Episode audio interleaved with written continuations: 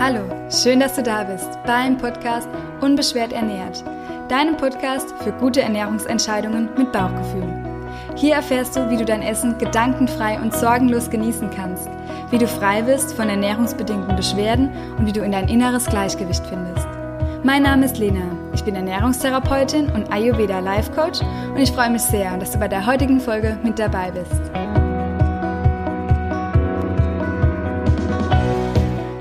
Heute darf ich wieder ein super schönes Gespräch mit dir teilen und zwar mit der lieben Franziska von The Heart of Balance. Sie ist Psychologin und Yogalehrerin und sie erklärt dir, wie sich Emotionen auf dein Essverhalten auswirken können. Du erfährst den Zusammenhang zwischen Hochsensibilität und Verdauungsbeschwerden und wie dir intuitives Essen helfen kann, deine Beschwerden zu verbessern. Ja, Franzi gibt noch ihre beste Yoga-Übung mit bei Verdauungsbeschwerden und ich fand das Gespräch einfach super wertvoll und ganz dankbar, dass die Franzi sich die Zeit genommen hat und wünsche dir jetzt ganz viel Spaß bei dem Interview. Hallo liebe Franzi, herzlich willkommen in meinem Podcast Unbeschwert ernährt. Ich freue mich, dass du dir die Zeit nimmst und ähm, ja, ich, wir sind hier gerade in Offenbach in einem schönen Yoga-Studio, im Samana Yoga-Studio, in einem tollen Workshop, wo du ähm, ganz viel Zeit und Raum geschaffen hast ähm, für ganz viele äh, tolle Menschen, für ein Thema, ähm, das mich persönlich auch sehr interessiert hat, emotionaler Hunger, Yoga und emotionaler Hunger. Ähm, ich durfte dich jetzt schon kennenlernen als Yogalehrerin, als Psychologin und magst du vielleicht für die Hörer dich noch kurz so vorstellen, ähm, ja, wer die Franzi ist, vielleicht auch, wie dich deine Freunde oder dein Mann beschreiben würden und wie du dich beschreibst und deine Arbeit, die du machst? Ja, erstmal ganz, ganz lieben Dank, dass du mit mir nach dem Workshop wirklich noch ähm, zusammensitzt und mir die Möglichkeit gibst, mich vorzustellen auch. Ja, ich bin Franzi, ich bin die Inhaberin des Business uh, The Heart of Balance und ich versuche die Brücke zu schlagen zwischen ähm, Yoga und Psychologie. Und zwar im Bereich des emotionalen Hungers, gar nicht mal Essstörung, obwohl das schon so ein bisschen Kernthema ist, ich versuche die Essproblematik aus einer Schublade rauszuholen, dass man jetzt nicht sagen muss, du bist anorektisch, du hast Bulimie, du hast Binge-Eating, sondern ähm, dass jeder, der irgendeine Form von Leid empfindet in Bezug aufs Essen, dass der sich wiedererkennt. Und das kommt daher, dass ich unter allen erdenklichen Essstörungen litt über 12, 13 Jahre und für mich dann herausgefunden habe, dass Essen nicht das Problem ist, sondern dass es vielmehr darum geht, welche Bedürfnisse liegen darunter. Und mit Bedürfnissen meine ich auch so dieser spirituelle Hunger zu sagen, ich habe einen Hunger nach Sinnhaftigkeit. Ja? Das hätte ich früher nie gedacht, dass man sagen kann, ich esse, weil ich keinen Sinn in meinem Leben erkenne zum Beispiel. Also das geht wirklich sehr in so eine abstrakte Richtung, was du ja in dem Workshop jetzt auch tatsächlich mitbekommen hast, dass man Hunger nach allen möglichen Dingen haben kann, aber das Problem in Anführungsstrichen versucht, ja, mit Essen zu stopfen. Ähm, die Frage, wie mein Mann mich beschreiben würde, lässt mich jetzt wirklich schmunzeln. Ich glaube, der würde mich beschreiben als nicht als Workaholic, aber als einen unglaublich zielstrebigen Menschen, der sehr leidenschaftlich mit der Arbeit mit dabei ist. Als jemanden, der oftmals den Hund zuerst nennt und danach den Mann. ähm, aber das ist in Ordnung, die Fronten sind geklärt. Äh, ja, ich glaube aber trotzdem als einen humorvollen, liebevollen Menschen auch. Ja. Sehr schön. Ähm, und bei mir im Podcast geht es ja meistens um Beschwerden, also ich nenne sie auch unbeschwert ernährt. Und würdest du sagen, dass dich auf deinem Weg, ähm, ja, auf deinem Ernährungsweg, dich äh, deine Gedanken und Emotionen beschwert haben? Unglaublich. Also ich habe früher aus wirklich allen möglichen Gründen gegessen häufig bei Emotionen, die unangenehm sind. Ich mag den Begriff nicht so positive, negative Emotionen, weil grundsätzlich gibt es das nicht. Es gibt nur Dinge, die wir gerne wahrnehmen und Dinge, die wir nicht gerne spüren wollen. Und alles, was ich nicht spüren wollte, Wut, Ärger, Trauer, Langeweile, dieses Gefühl der Sinnlosigkeit, das sind alles Gefühle, die bei mir immer das Essen getriggert haben. Also wo ich wirklich so gemerkt habe, ich muss mich jetzt vollstopfen um diesem Zustand zu entkommen. Also Gefühle haben eine riesengroße Rolle gespielt und mein Essverhalten wirklich total geformt in Richtung einer Störung tatsächlich. Und hat sich das auch körperlich dann in Beschwerden ausgelöst oder war das einfach nur dann, dass die Seele noch mehr irgendwie belastet war und du dich noch schlechter gefühlt hast nach dem Essen? Oder war es auch so, ähm, dass du dann körperlich das gemerkt hast? Körperlich an sich habe ich es, glaube ich, nicht gemerkt. Aber was ich gemerkt habe ist, und das gehört ja schon so ein bisschen mit dazu, ist, dass meine Lebensenergie, also dieses Lebendige, diese Lebendigkeit, die war nicht mehr da.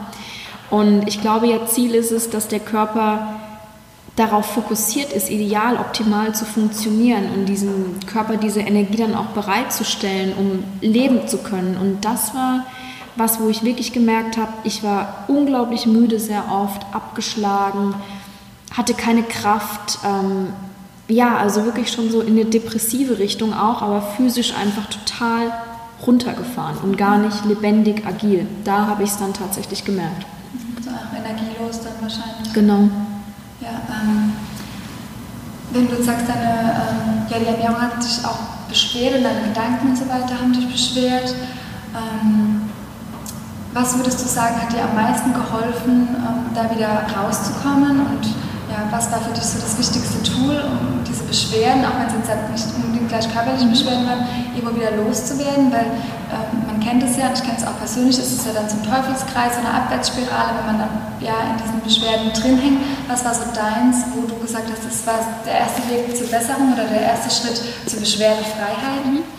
Ich habe irgendwann verstanden, dass ich ein Problem habe mit den Gefühlen. Aber dass es unglaublich wichtig ist, den Körper gleichzeitig zu nähren. Und das hatten wir ja im Workshop auch so ein bisschen, wenn man sich die Bedürfnispyramide von Maslow anschaut. Dann beschreibt er ja die menschlichen Bedürfnisse in einer hierarchischen Struktur. Sprich, die unterste Schiene, also die physischen Bedürfnisse, müssen gegeben sein, bevor ich ganz oben an der Spitze sagen kann, ich bin mit meiner Selbstverwirklichung zugange. Und da habe ich gemerkt, dass ich ganz viel grundlegende Arbeit machen musste, dass ich überhaupt wieder zu einem normalen Essverhalten zurückkomme, dass ich sagen kann, ich esse dreimal mindestens am Tag ausgewogen, vielleicht sogar mit Zwischenmahlzeiten. Und das war das Tool, also wirklich wieder zum ausgewogenen Essen zurückzukommen. Und da hat mir unglaublich die Yoga-Praxis geholfen, denn die Yoga-Praxis war so ein Wegweiser für mich, der mir geholfen hat, intuitiver zu sein, intuitiver auf mich zu hören, meine Körpersignale wieder wahrzunehmen. Ja, ich würde sagen, Yoga und dieser Fokus wirklich doch auf die physische Ernährung waren so diese beiden Tools, die mir unglaublich geholfen haben. Ja, ich sage auch immer, hör auf dein Bauchgefühl, mhm. so die eigene, in der eigenen Mitte zu sein, dann ja. hat die Mitte auch nicht so viele Probleme. Und hast du so ein paar Tipps, wenn jetzt jemand sagt, okay, intuitives Essen, ich habe schon mal gehört und ja, bei mir jetzt auch im Podcast immer, hör auf dein Bauchgefühl. Ähm, was würdest du sagen, ähm, kann man als erstes tun, um seinem Bauchgefühl ein bisschen besser zu vertrauen oder generell es zu hören? Das allererste ist wirklich mit sich zu sprechen. Also manchmal reicht ein kurzer Gedanke, ja, worauf habe ich Lust? Keine Ahnung, das reicht nicht aus. Man muss wirklich versuchen, diese Verbindung herzustellen und zu sagen, ich spreche mit mir selbst. Und danach, das ist wirklich ein, ein, Tipp, den ich immer gebe, sich nicht nur fragen, worauf habe ich Lust ähm, und das endet dann in einer Überforderung, denn grundsätzlich könnte man ja aus allen Länderküchen alle x-beliebigen Gerichte jetzt essen. Ich versuche immer nach dem Ausschlussverfahren zu entscheiden, worauf ich vielleicht keine Lust habe. Und ich fange dann immer mit ganz primitiven Dingen an. Der erste Schritt ist, warm oder kalt? Möchte ich warm oder kalt essen? Danach die Konsistenz soll suppenartig sein, fest, breiig, knackig, frisch. Wie soll die Beschaffenheit sein? Süß, salzig, sauer, stark gewürzt, ähm, bitter. Welche Geschmackskomponente könnte ich mir vorstellen? Worauf habe ich gar keine Lust? Und darüber komme ich immer wieder zu Antworten, weil ich ganz oft nicht sagen kann, worauf ich Lust habe, aber ich weiß ziemlich genau, worauf ich keine Lust habe. Und das hilft mir immer so ein bisschen zumindest in eine gewisse Richtung zu gehen und zu sagen, mm, doch, das ist, glaube ich, das, worauf ich gerade Bock habe. Ja, cool. Und dass sich dann auch dein Bauch wahrscheinlich danach richtig gut anfühlt und wohl genau. und du dich einfach auch wohlfühlst in deiner mhm. Haut. Genau. Sobald ich anfange, im Einklang mit meinem Körper zu essen, also mit dem Bedürfnis, was er wirklich hat, stellt sich dieses Wohlgefühl ein. Ja? Dieses Gefühl, dass rundum alles stimmt. Physisch, emotional, ähm, das ist einfach alles stimmig. Ja? Mhm. Und würdest du sagen, von der Gedankenwelt her, so jetzt als von psychologischen ähm, Aspekt her, dass ähm, jemand, der dann vielleicht eine Unverträglichkeit hat oder auch mit Reizdarm zu kämpfen, ähm, dass der intuitiv schon auch Lebensmittel auswählen würde, die ihn nicht beschweren, dass er dann auch ähm, ja, dass er sagen könnte, wenn ich habe jetzt zum Beispiel mit Gluten immer die Schwierigkeit, dass ich dann schon, wenn ich intuitiv wirklich immer schaffe, auf meinen Körper zu hören, dass ich dann erst gar nicht zu diesen Lebensmitteln greife. Mhm. Ich denke, in einem späteren Stadium, wenn man sagt, ich bin sehr, sehr intuitiv, da könnte das sein. Es kann am Anfang aber sein, dass man noch nicht so zu 100 Prozent mit dem Körper wirklich im Einklang ist und dass man dann sagt, boah, ich habe trotzdem Bock auf Brot, aber ich habe diese Glutenunverträglichkeit. Was ich ganz, ganz wichtig finde, ist, dass man immer in Lösungen und nicht in Problemen denkt. Sich jetzt nicht sagt, intuitive Ernährung, aber, ja, sondern dass man sagt, intuitive Ernährung, wie kann das klappen? Wie kann ich das für mich umsetzen? Und man kann dann schon den Kopf auch heranziehen und sagen, ich habe jetzt Bock auf Brot. Dann würde ich jetzt sagen, dann such dir die glutenfreie Variante. Dann kommt manchmal dieses, ähm, die Aussage, ja, aber die schmecken nicht. Dann würde ich jetzt probieren, kann ich das vielleicht selber backen zum Beispiel, ja, glutenfreie Alternativen. Gibt es einen Bäcker, der das anbietet, jetzt vielleicht nicht im Discounter die glutenfreien äh, Alternativen, sondern ich würde immer versuchen, das ist auch so mein persönlicher Ansatz, bis in die letzte Instanz zu gehen und nach der Lösung zu graben. Denn es gibt immer eine immer Lösung. Eine Lösung ja. ja. Spannend. Und ähm, von der Yoga-Praxis hast du jetzt auch schon angesprochen, dass dir das auch unglaublich geholfen hat, mhm. Yoga. Ähm, ich weiß für mich auch schon, dass es mir sehr hilft, auch gerade wenn ich Beschwerden habe im Bauch. Mhm. Ähm, magst du vielleicht noch ähm, jetzt gerade vielleicht mal so ein kurz paar Tricks oder Tipps sagen oder vielleicht Asanas, äh, wo du sagst, okay, die helfen auf jeden mhm. Fall, vielleicht auch so ein bisschen die Verdauung anzuregen oder generell, wenn die Verdauung so ein bisschen stockt? Mhm. Man sagt grundsätzlich, dass jegliche Drehhaltungen ähm, dieses innere Feuer schüren. Also wirklich so, wenn man die Wirbelsäule dreht, die beste Position, um das auf eine sanfte Art zu machen, ist immer, wenn man auf dem Rücken liegt, die Beine nach vorne ausgestreckt und dann die Beine in so einen 90-Grad-Winkel bringt und dann die Beine zur einen Seite ablegt und den Kopf in die entgegengesetzte Richtung dreht. Also Beine nach links, Kopf nach rechts oder Beine nach rechts und der Kopf nach links. Und dann kann man jeweils noch die Hand auf die Beine auflegen, sich sanft unterstützen, um noch tiefer zu gehen. Und man merkt dann immer, dass man mit jeder Einatmung eigentlich fest in dieser Position ist und mit der Ausatmung sich der Körper weiter öffnet und dreht. Und das regt tatsächlich so diese inneren Organe an. Das ist eine unglaublich sanfte Art und Weise, auch eine Verdauung anzuregen. Was ansonsten auch hilft, ist eigentlich gerade auf dem Rücken zu liegen und beide Hände auf dem Bauch aufzulegen. Es muss gar nicht immer eine Drehhaltung sein, wenn jemand sagt, Drehhaltungen sind für mich ganz unangenehm. Wir strahlen ja Energie über die Handflächen aus und wenn wir die auf den Bauch auflegen, dann schicken wir da auch so eine gewisse Energie rein.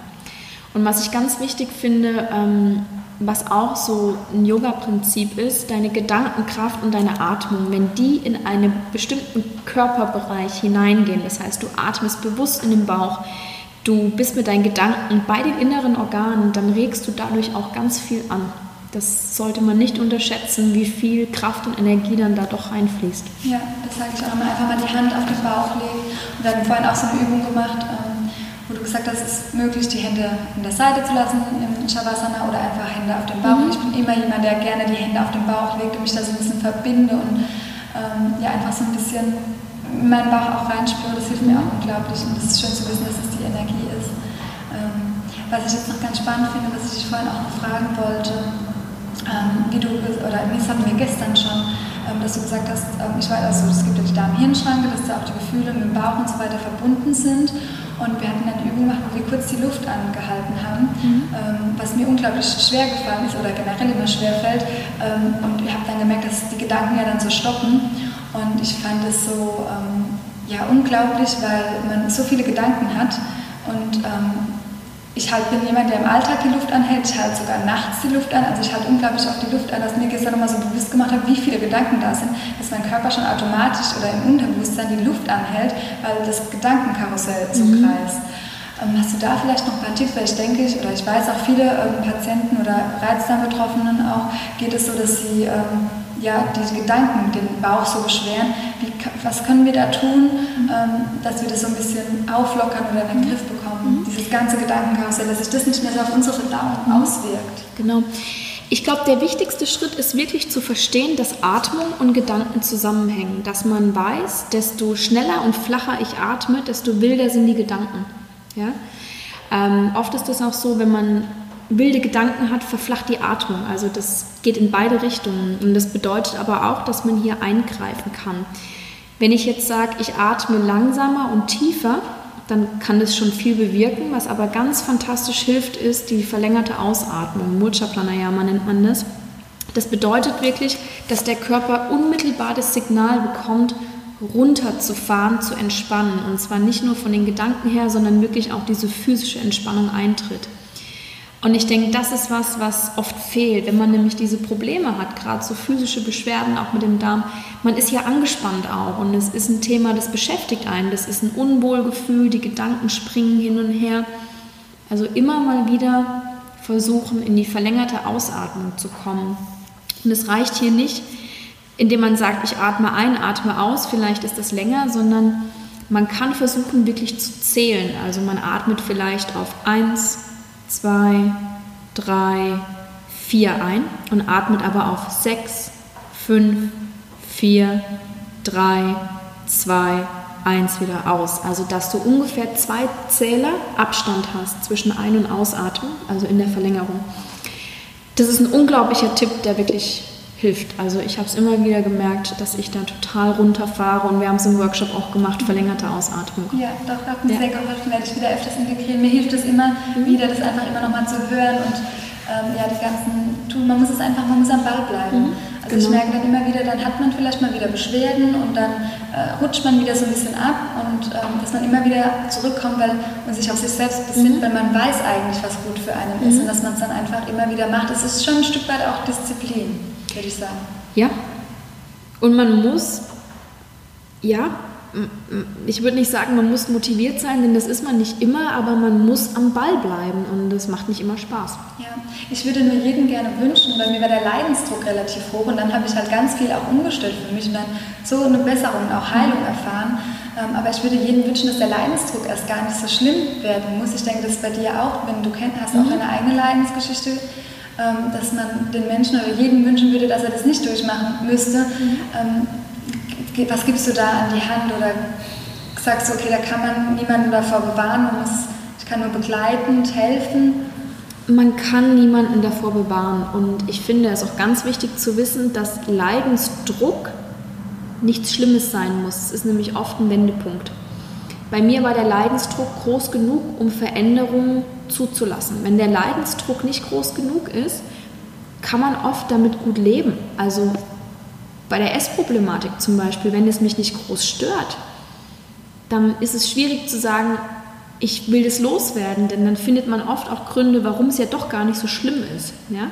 Und wenn der Leidensdruck aber groß genug ist, dann gehen einem die Ausreden aus, warum man sich jetzt vor der Verhaltensveränderung drückt. Also ich würde, glaube ich, eher versuchen, Leidensdruck positiver darzustellen. Also das ist der Wendepunkt. Das ist nicht, oh mein Gott, du musst so weit nach unten in den Keller, um, um wieder auftauchen zu können auf der anderen Seite. Nein, ein Leidensdruck gehört tatsächlich zu dem Prozess, glaube ich, mit dazu. Und davor sollte man keine Angst haben, sondern vielleicht eher sagen, ich nehme diejenigen an die Hand, die das Gefühl haben, dass es was Negatives ist und zeig ihnen, dass es bloß der Wendepunkt ihrer, ihrer Leidensgeschichte ist. Ja, ich sage auch immer, es steckt immer ein Wachstum. Mhm. Auch jedes Mal, ähm, wenn jemand wieder mit seinen Beschwerden kämpft und wenn der Körper wieder zeigt, hallo, schau mal hin, da ist irgendwas, sie ist immer als Wachstum und als Chance der Veränderung, mhm. Ähm, das natürlich super schwer ist für manche, weil viele auch gerne Struktur haben mhm. und ähm, ja, es einfach Veränderung nicht so gerne mögen. Ich mag Veränderung, da, da fällt es mir immer ganz leicht.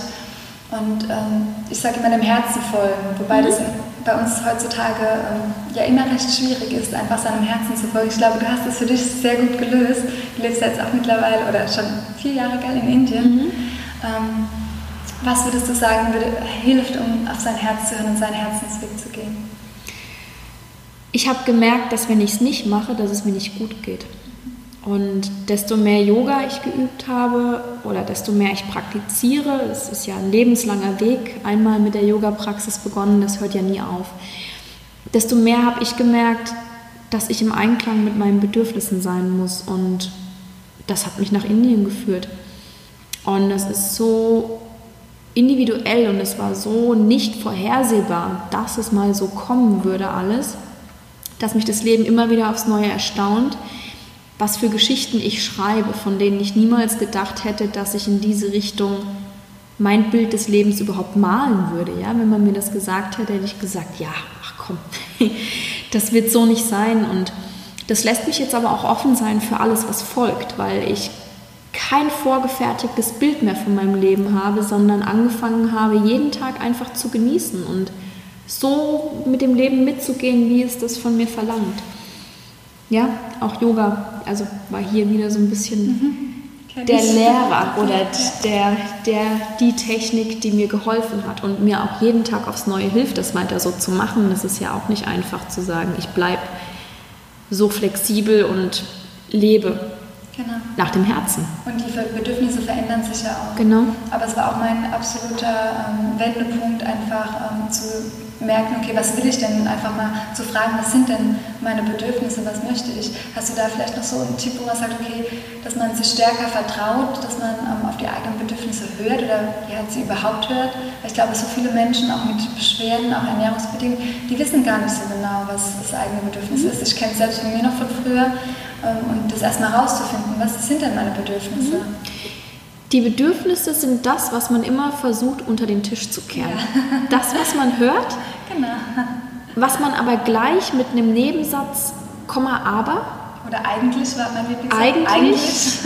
abtut. Das genau. sind die Bedürfnisse. Ich hatte heute in der Pause eine ganz, ganz tolle Unterhaltung mit einer Teilnehmerin, die sagte, ich weiß nicht, was der Sinn ist äh, oder in welche Richtung ich gehen möchte. Und ich habe sie dann gefragt, gibt es etwas, was du gerne machen möchtest? Und dann fing sie an, ja, XY kam wie aus der Pistole geschossen und danach ist sie sofort in ganz viele Sätze verfallen, aber ich weiß nicht, eigentlich ähm, Selbstständigkeit und ich habe gesagt, cut. Rede nicht weiter. Mir geht es um den ersten Teil des Satzes, der rausgeschossen kam. Mir geht es nicht um die lange Ausführung, die jetzt versucht, dein Bedürfnis zu überdecken. Es geht mir darum, was dein Bedürfnis ist. Und in dem Moment wurde ihr klar, dass sie eigentlich ziemlich genau weiß, in welche Richtung sie gehen will. Aber, ja, ähm, ich glaube, dass jeder seine Bedürfnisse wahrnimmt, aber ihm nicht unbedingt Gehör schenken möchte, weil das ist natürlich an Bedingungen geknüpft. Ja, es kann ähm, auch anstrengend sein, habe ich erlebt. Es kann ganz große Konsequenzen haben. Ja. Es kann sein, dass Partnerschaften in die Brüche gehen, Freundschaften zu Ende gehen, ja. Jobs gekündigt werden, Länder verlassen werden, neue Länder erkundet werden. Man braucht Mut. Genau, es hat unglaublich viele ähm, Konsequenzen, die erstmal beängstigend sind, aber die rückblickend in meiner Situation immer zu persönlichem Wachstum beigetragen haben. Ich glaube, da können wir einfach nur alle gemeinsam mit alle bestärken, da einfach mhm. mutig reinzugehen. Mhm. Ähm, weil danach, auch wenn man Angst hat, weil man nicht weiß, was danach kommt, mhm. ähm, wenn man dann auf sich hört, es kann eigentlich nur gut werden. Das mhm. habe ich zumindest mal erlebt. Mhm. Genau. Die Erfahrung habe ich auch gemacht und ich hatte die größten Ängste vor allen möglichen Dingen und ähm, ich würde es nie wieder anders machen. Ja. Ja. Schön ähm, würde noch gerne ein Thema so ein mhm. bisschen ansprechen oder zwei. Ähm, die Hochsensibilität hatten wir mhm. auch und ähm, ja, viele, die das auch die Ernährung so extrem spüren oder was die Ernährung mit dem Körper macht, sind auch oft hochsensible Menschen und da ist ja auch die Abgrenzung so wichtig. Mhm. Was würdest du empfehlen, um einfach diese mit der Hochsensibilität oder so deine besten drei Tipps oder auch mhm. einer nur ähm, mit der Hochsensibilität umzugehen? Mhm. Ich glaube, es ist zunächst wirklich wichtig, einfach zu wissen, dass es Hochsensibilität gibt. Also man sagt so in Anführungsstrichen wieder, der normale Mensch hat einen Schutzfilter. Ähm, da werden alle Sinnesreize, die aus der Umwelt auf einen einprasseln, die werden gefiltert. Und wenn man hochsensibel ist, hat man diesen Schutzfilter nicht. Man hat stattdessen so einen riesen fetten Trichter auf dem Kopf sitzen, wo alles einprasselt.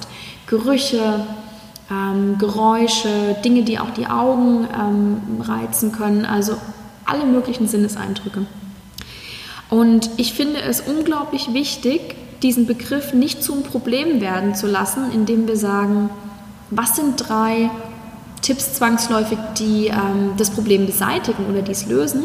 Ich finde, der eine Tipp, den ich wirklich mitgeben möchte, ist, das Kind hat jetzt einen Namen und dieses Kind darf liebevoll behandelt werden und als eine Gabe gesehen werden, gar nicht als etwas, was ich nicht möchte oder etwas, was mich andauernd müde sein lässt, was mich nicht so fähig macht, mit Menschen viel Zeit zu verbringen. Menschen, die hochsensibel sind, haben ganz feine Fühler und können sehr, sehr gut wahrnehmen, welche Menschen ihnen gut tun und welche nicht. Und es ist so befreiend, denn man wählt ganz bewusst aus, welcher Mensch einem tatsächlich liebevoll im Leben zur Seite stehen sollte und welche Menschen vielleicht auch nicht. Und ich finde von daher die Hochsensibilität wirklich eine Gabe. Also das einfach für sich benennen, das ist so, es annehmen. Ja. Und positiv drauf zu schauen, sich zu denken, das ist ein Geschenk. Es ist ein Geschenk. Ja, und im Ernährungsbereich kann ich nur noch so hinzufügen, dass es auch einfach wichtig ist, das dann für sich zu wissen. Vielleicht mal, wenn sich jetzt jemand angesprochen fühlt, darüber zu lesen, was ist es, weil dann kann man einfach besser mit umgehen und dann mhm. versteht man auch, warum alle anderen alles essen können und ich mhm. vielleicht nicht oder warum alle anderen am Wochenende feiern gehen können und Alkohol trinken können und ich nicht oder mir tut es absolut mhm. gar nicht gut. Einfach darum zu wissen und dann ähm, besser damit umzugehen mhm. und sich dann nicht komisch zu fühlen ähm, oder es versuchen, wie alle anderen zu machen und danach dann wieder zu bereuen, weil es einem einfach nicht gut geht, was zu genau. essen, vielleicht was man halt nicht so gut verträgt. Mhm. Ja. Schön. Ja. Eine Frage hätte ich so richtig, weil ich es so spannend finde, dass du ähm, in Indien lebst. Und meine große Hürde, ich will unbedingt ähm, mal noch hinreisen, und meine große Hürde ist irgendwie so ähm, auch das Thema ähm, Verdauung, Beschwerden, weil ich so viele Menschen kenne, die krank sind, wenn sie mhm. Ähm, nach Indien gereist sind. Und ähm, viele, die auch mit der Verdauung Probleme haben, auch einfach richtig doll Probleme bekommen, wenn sie verreisen. Mhm. Und da muss es nicht immer nach Indien sein, es kann auch irgendwie schon eine Reise sein äh, in Europa und dann macht der Bauch schon Beschwerden. Äh, wie hat sich das bei dir ausgewirkt? Und vor allem bist du ja immer auch mal noch in Deutschland, wie ist es dann da mit deiner Verdauung? Also es war ganz zu Beginn schwierig mit Indien, muss ich ganz ehrlich sagen. Ich bin aber auch nicht der vernünftigste Mensch. Also ich fahre nach Indien und bestelle mir trotzdem den Rohkostsalat im Restaurant. Obwohl mein Vater mir 10.000 Mal gesagt hat, keine aufgeschnittenen Obst- und Gemüsesorten, mhm. ähm, alles, was verpackt ist, kannst du essen, aber nicht dieses in der Küche aufgeschnitten serviert. Ja, führte natürlich dazu, dass ich öfters mal wirklich Beschwerden hatte. Man sagt auch so diesen Bombay Belly oder India Belly, also mhm. wenn man wirklich ähm, ja, einfach Magen-Darm-Beschwerden bekommt. Ich würde aber keine Angst davor haben. Ich meine, das kann einem überall passieren. Ich habe mich tatsächlich mit der Zeit daran gewöhnt und für mich ist es jetzt eher so dieses Problem, wenn ich nach Deutschland komme, habe ich jetzt hier Beschwerden, weil ich ganz selten Getreide in Indien ausgesetzt bin und Milchprodukten. Und wenn ich dann nach Deutschland komme, dann ist es immer dieses, ja Mensch, Vollkornbrot mit einer Scheibe Käse drauf und noch einen schönen Milchkaffee dazu kann ich aber jetzt gar nicht so, ohne mich langsam wieder dran zu gewöhnen. Da merke ich wirklich, mein Körper hat sich eingestellt auf etwas. Und wenn man länger nach Indien geht, dann wird sich das auf die indische Kost auch einstellen. Ansonsten kann man aber super Dinge umschiffen, indem man wirklich sagt, ich verzichte auf Rohkost für diese ganze Zeit. Ganz wichtig, keine offenen Getränke, sondern immer aus der Flasche, wo man wirklich sagen kann, das ist auch keine Flasche, die heimlich aufgefüllt wurde, sondern echt Folie drum, Siegel drauf. Genau, also man kann, glaube ich, vorbereiten. Ich würde versuchen, nicht zu groß Angst zu haben, mhm. denn dann zieht man es magisch an. Ja, und die Angst macht auch was mit unserer Verdauung. Genau. Also das ist ja auch nochmal ein Thema für sich. Ähm, hattest du vorher auch Beschwerden mit, ähm, mit, Weizen oder mit Milch, dass du das auch vorher nicht so gut vertragen hast? Oder würdest du jetzt wirklich sagen, okay, das ist auch die Gewohnheit? Weil das ist jetzt für mich auch spannend zu hören, weil viel, ich habe viel mit Unverträglichkeiten, ähm, mhm. wo, ich, äh, wo ich Menschen berate wo ich dann ähm, immer schon noch der Überzeugung bin, dass es auch nochmal weggehen kann, weil wir halt einfach so viel in unserer Gesellschaft haben und so ein, Über, so ein Übermaß an Weizenprodukten und an Milchprodukten und so weiter. Würdest du sagen, das war jetzt wirklich dieses Gewohnheitsding, du hast einfach vorher viel zu viel davon gegessen oder was war da deine Erfahrung?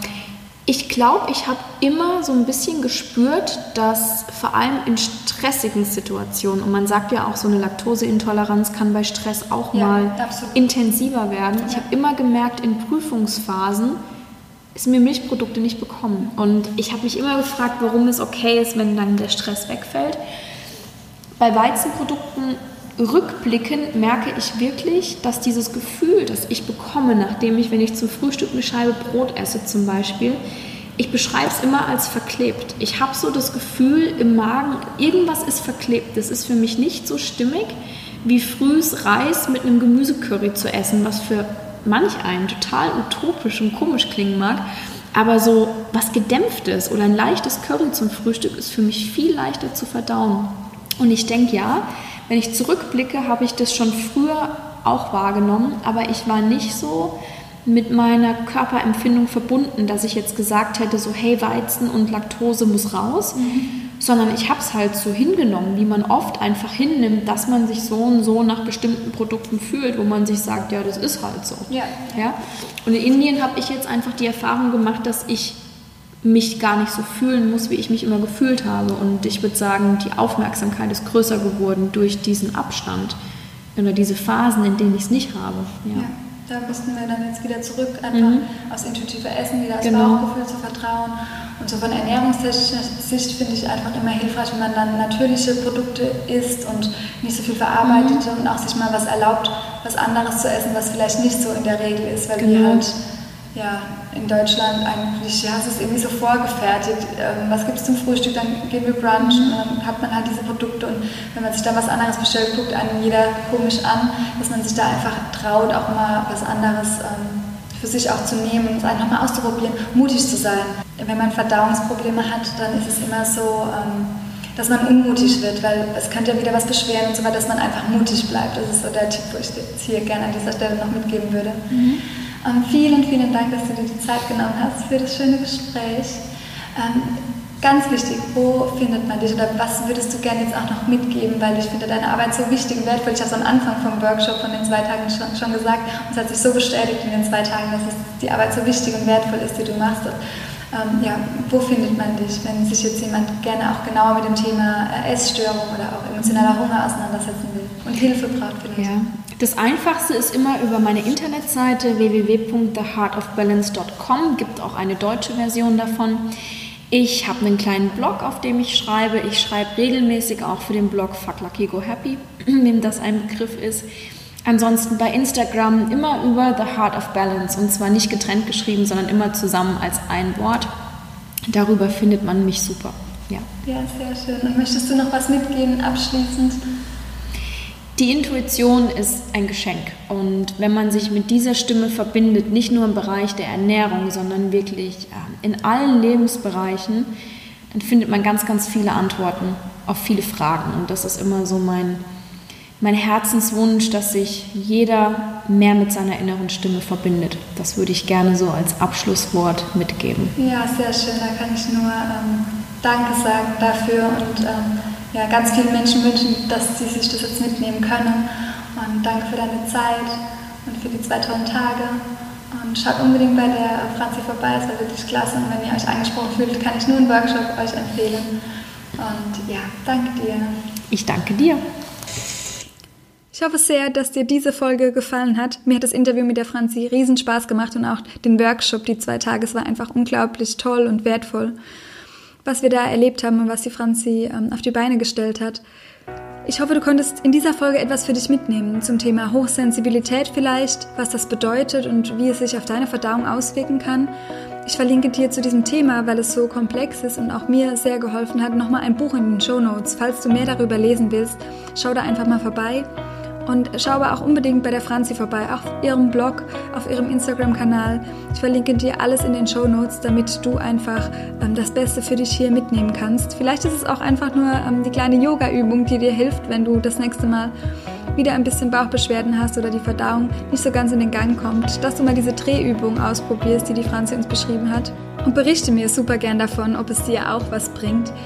Ansonsten würde ich mich riesig freuen, wenn dir gefällt, was du hörst, wenn du mir eine Rezension hier bei iTunes hinterlässt und den Podcast bewertest. Das hilft einfach, ähm, dass der Podcast noch mehr Menschen erreicht. Und ich würde mich auch freuen, dich wieder in der nächsten Folge zu erreichen. Bis dahin, hör auf dein Bauchgefühl und lass es dir gut gehen.